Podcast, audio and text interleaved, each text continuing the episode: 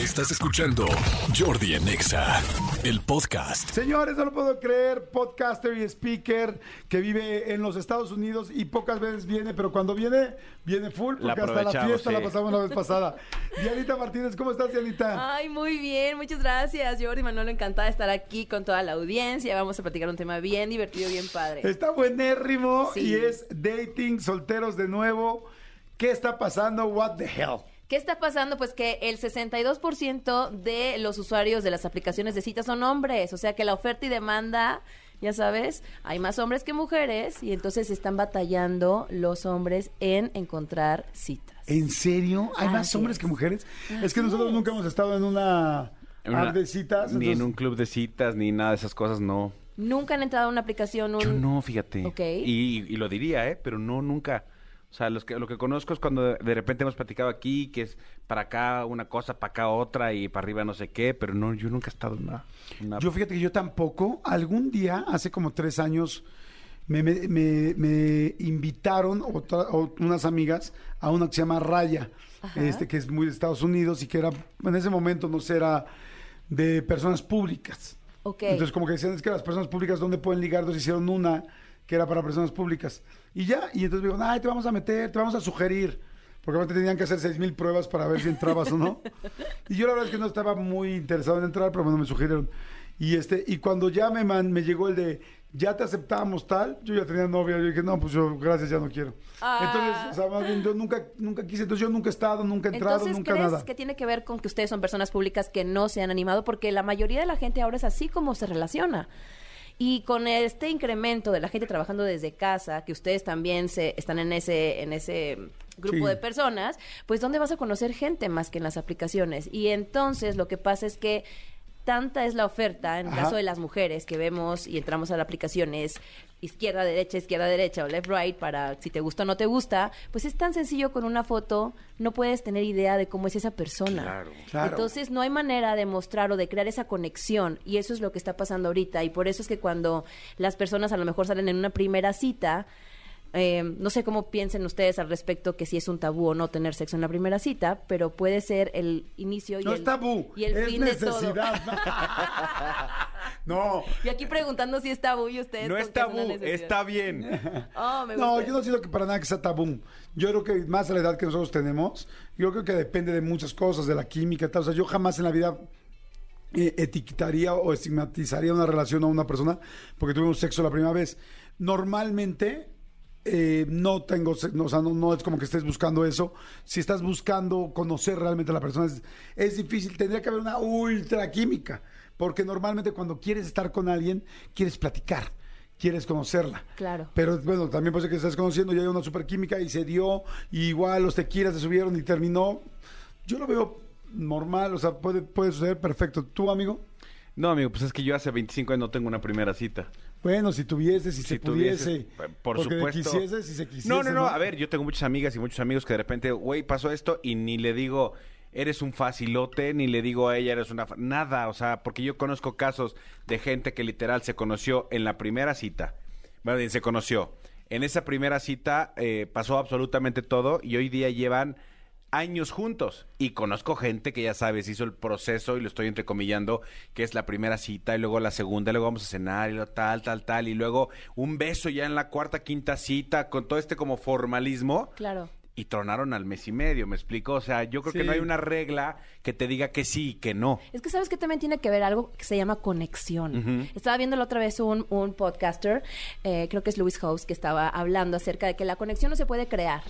¿Existe o no existe? Y eso es lo que, lo que mencionabas. Porque podemos ser compatibles con muchas personas, Jordi Manolo. O sea, podemos ser compatibles con muchas personas, pero no tenemos conexión con todas las personas. Claro, sino que todo el mundo hay esa química. Esa química, exactamente. Entonces, al final de cuentas, de lo que se trata es identificar, puedes crear lazos más fuertes con las personas con las que tienes química, pero no puedes crear una química que no existe. Y entonces también sería como que bastante, no estoy criticando a nadie ni estoy sugiriendo nada, pero creo que también sería bastante triste como eh, negarle el paso a la química y a lo que estás sintiendo con tal de llevar un proceso, entre comillas, correcto de tener una relación o empezar una relación. Yo creo que hay un problema con las este, plataformas. Yo tengo varios amigos que salen con gente de plataformas y la mayoría son como relaciones muy cortas, de dos, tres meses, salen tal, se encuentran, hay química, terminan normalmente en la cama y, y por un rato la pasan bien y tan tan. Yo creo que el problema de las plataformas, y vean, digo, solo digo creo porque nunca lo he utilizado, pero por lo que veo, es que es tan físico, tan de ver la foto, tan, tan de imagen, tan visual, Claro. que cuando llegas, tenemos química o no la tenemos, tal, si no la tenemos, bye, y realmente no se conocen todavía tanto. Sin embargo, por ejemplo, conozco gente que se ha conocido por internet, realmente por internet, no en una aplicación, y, y platicaron tanto tiempo antes de conocerse que les fue bien de relación porque se conocieron antes el cómo son, ¿me explico? Claro, el interior. por Exacto. Y ahora, por ejemplo, eh, que estoy volviendo a ver esta serie que se llama Love is Blind, El amor es ciego, que es un reality en, net- en Netflix. El ejercicio, ¿no lo has visto? Sí, claro. Bueno, a la gente ya se los platiqué la semana pasada, está muy chistoso.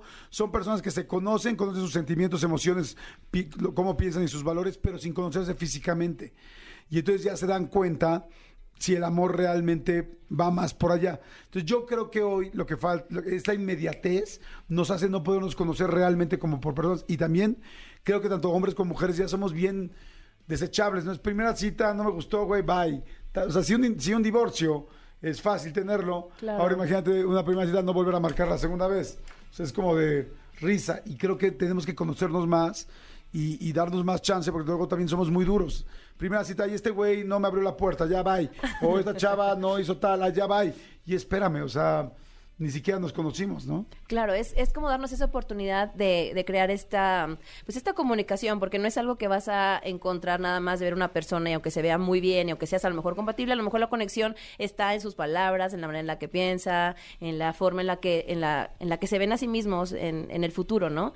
Y entonces, sí creo que es importante también darnos la oportunidad de salir con muchas personas. Antes era como un tabú para las mujeres, sobre todo, salir con muchas personas. O sea, Este se sale con un montón de chavos y era como cruz cruz la chava que hacía eso. Pero ahora yo creo que es importante darnos Claro. esa oportunidad. Para tener una referencia, para saber quién verdaderamente es una persona con la que puedes empezar una relación. Las relaciones son tan complicadas que aún con quien amas, adoras y tienes toda la química, eventualmente va a tener sus problemas. Sí. Entonces, güey, está cañón salir así nada más con la primera que te tocó y vámonos, ¿no? O sea, Oye, y hablando de, por ejemplo, ya terminaste una relación y todo, ¿crees que los hombres la pasan peor que las mujeres? ¿O lo procesan mejor o peor el, el, el breakup o el terminar con alguien? Yo pienso que los hombres la pasamos, eh, que las mujeres, que los hombres la podemos pasar un poco peor porque el hombre nunca la ve venir. Siempre lo vemos todo fácil tal, y la mujer siento que empieza a hacer su duelo desde la relación. Me encanta eso. O sea, desde que, desde que ya es que no me habla, es que no tal, es que no me pela. Entonces la mujer empieza a separarse desde antes y le empieza a doler cuando todavía está con él. Es cierto. Y, y ya cuando lo deja ya tiene su duelo más avanzado. Y siento que muchos de los hombres como, ay, no pasa nada, no tal, y madres, de repente ya es como, güey, sí me tronó, sí me tal, sí me bloqueó, sí. Oh, y, y madres, ya le estoy viendo salir este, con sus amigas y veo sus historias y ahí el hombre creo que le pega más. Creo que la mujer, al ser más emocional, está más cercana en qué está pasando en la relación y los hombres a veces somos más distraídos. No sé, ¿tú qué opinas? Pero, pero es que además hay una cosa que, que también es, es- es, eh, muy clara. Los hombres, y lo estoy otra vez entrecomillando, no podemos ser sensibles, ¿no? Los hombres nos, eh, nos, nos escondemos más. Los hombres, o sea, ¿te dolió, güey? Claro que no. Aunque llegues a tu casa y, como película gringa, como chick flick, te estés comiendo un litro de helado tú solo llorando tu depresión, ante los demás es de, güey, obvio no. O sea, obvio no me dolió. O sea, tú, tú como hombre, hacia afuera, no te puedes dar el lujo de demostrar que te dolió. Exacto, y no buscas un círculo de apoyo. O sea, las mujeres, toda la congregación de las amigas, de que hay este hijo de la tal por cual. Vamos todas a ver". casa de Diana, pijamada con Chunky Monkey. Exacto, a llorar y te Chunky Monkey es un abrazan. helado, no es un güey. No, no sé, porque aquí los ves así con cara de ¿a quién vas a digo llevar, que no? andas desde que eres amigo de Dwayne Johnson, ya, ya, Ya. todo en inglés. No, amigo. no. Pero sí, es cierto, o sea... Pero eso de la pijamada me interesó. Esa pijamada existen, existen, o llámale la, la fiesta o lo que sea, pero te, con- te congregas con tus amigas y te apoyan y te puedes llorar y te puedes decir todo cómo te sientes. En cambio, yo no me imagino un hombre haciendo eso. Oigan, me cortó Karen, vamos a vernos para que llorar con ustedes y así, o sea, No. no, lo veo. Bueno, sí, a veces los amigos es como de, güey, Sí. vamos por una chela porque este güey está tronadísimo. Vamos, va- vamos por una chela porque necesitamos como este... Sí lo hacen. A ver, a ver, esto me, eso me Sí, interesa porque yo no sabía sí. que existía. Yo sí, yo, te- yo tengo un, un muy buen amigo que se acaba de separar y literal fue un día... Es más, hasta coincidimos porque Jordi tenía un amigo que estaba en lo mismo y Jordi y yo íbamos a ir a comer y me dijo, ¿te importa que lleve mi amigo? Le dije, no, porque yo tengo... Entonces se a- acabó siendo como un círculo de güey y, y- y cero de, es que las mujeres... No, no, no fue como de, a ver, me pasó esto, pasa esto, tal, pero con unas chelas, pero riéndonos, pero en otro como contexto, no llorando, sino más bien como riéndonos y, y una chela y, y- y sacándolo de esa manera. Y- Sí, y los hombres como que difícilmente se juntan, nos juntamos varios, pero sí tu mejor amigo es como,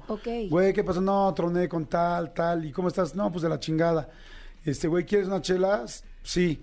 Y normalmente es con una sola persona, porque te da tanta Ok, pena ok. que es con un amigo, con Esto tu es mejor importante amigo. de Sí, mencionar. es- necesito Ese unas día- chelas. Ese día fue porque coincidimos. Coincidió porque ya nos íbamos a ver él y yo, pero normalmente es una persona.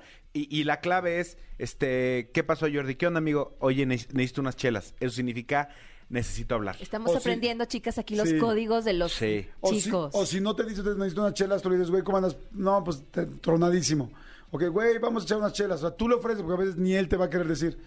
No, güey, tal, güey, paso por ti rápido, nos vamos a ir a la esquina, tal. Pero tú y yo, ra- o sea, y el tema es, no lo hagamos más extensivo. Por eso, por ejemplo, para una mujer es casi casi un orgullo decir, este perro me engañó, era un maldito infiel. Y para un hombre decir que te engañó una mujer, como que lastima tu hombría, sientes que tu pene se hace hasta más chiquito, así. O sea, o sea, es horrible. Entonces, difícilmente un hombre te va a decir, Claro. ay, sí, va a mandar diciendo a todo el mundo, sí, es que me engañaba y andaba con otro güey. O sea, para hombres como de, Claro, exacto. Te pega en este, en esta masculinidad tóxica hasta cierto sí, punto. muy tóxica, porque no, ¿no? tendría nada de malo si me engañaron. Porque tal. aparte tú no cometiste ningún, Claro. ningún nada malo, o sea, Claro. Fu- fue hacia ti. Entonces, me encanta que lo menciones porque yo creo que poco a poco vamos a ir desmenuzando este, este tipo de crianza que como hombres eh, pues existe y para que sea más abierto, ¿no? Para que podamos ser más sensibles y vulnerables sin, sin pensar que perdemos nuestra masculinidad o, o nuestra nuestro poder como mujeres Claro. tampoco, ¿no? Oye, a ver, aquí hay un mensaje que está, digo, no lo he leído, pero se ve que prometedor. Vamos a ver. Dice, quiero platicar rápido una anécdota, de- una anécdota rápida. Mi papá se inscribió a solteroscalientes.com. El cel es un Nextel del negocio familiar, pero la línea la traía mi papá. Mi hermana le cambió su línea y me deja su número de mi papá. A mí en la primera cita con mi actual pareja, me marca una chica por error, puse el altavoz y me dice, ¿quieres verme? Ya me operé las nalgas y chichis. Estoy ya bien buena.